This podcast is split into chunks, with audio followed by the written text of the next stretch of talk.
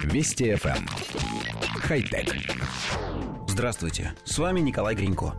Автопроизводитель Ford и компания Agility Robotics разработали концепцию системы автономной доставки заказанных товаров на дом, которая предусматривает использование беспилотных автомобилей и двуногих роботов, выполняющих роль курьеров.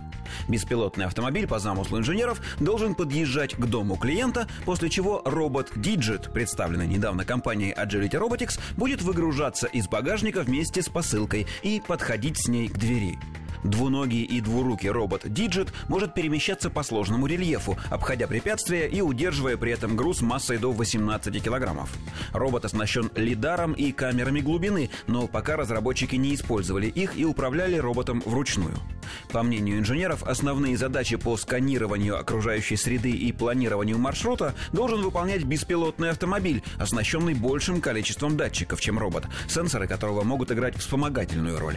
Разработчики полагают, что дуэт робота и беспилотной машины может быть отдельным сервисом доставки, либо частью сервиса беспилотных такси, осуществляющих доставку посылок при отсутствии пассажиров.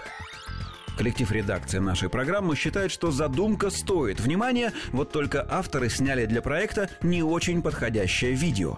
В демонстрационном ролике беспилотный автомобиль подъезжает к симпатичному малоэтажному дому, останавливается недалеко от него, затем из машины выгружается двуногий робот, берет коробку и несет ее к крыльцу, обходя по пути брошенный кем-то самокат. На крыльце робота встречает хозяйка дома. В этом видео машина паркуется метрах в 20 от дома, и нам кажется совершенно неразумным использование робота для преодоления этого расстояния с посылкой в руках. С тем же успехом получательница могла самостоятельно дойти до автомобиля. Это не заняло бы у нее много времени и сил.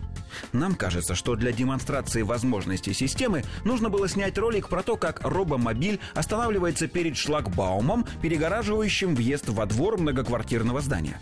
После этого робот берет коробку и несет ее к дому метров 300, обходя по пути колдобины и перешагивая через бордюры.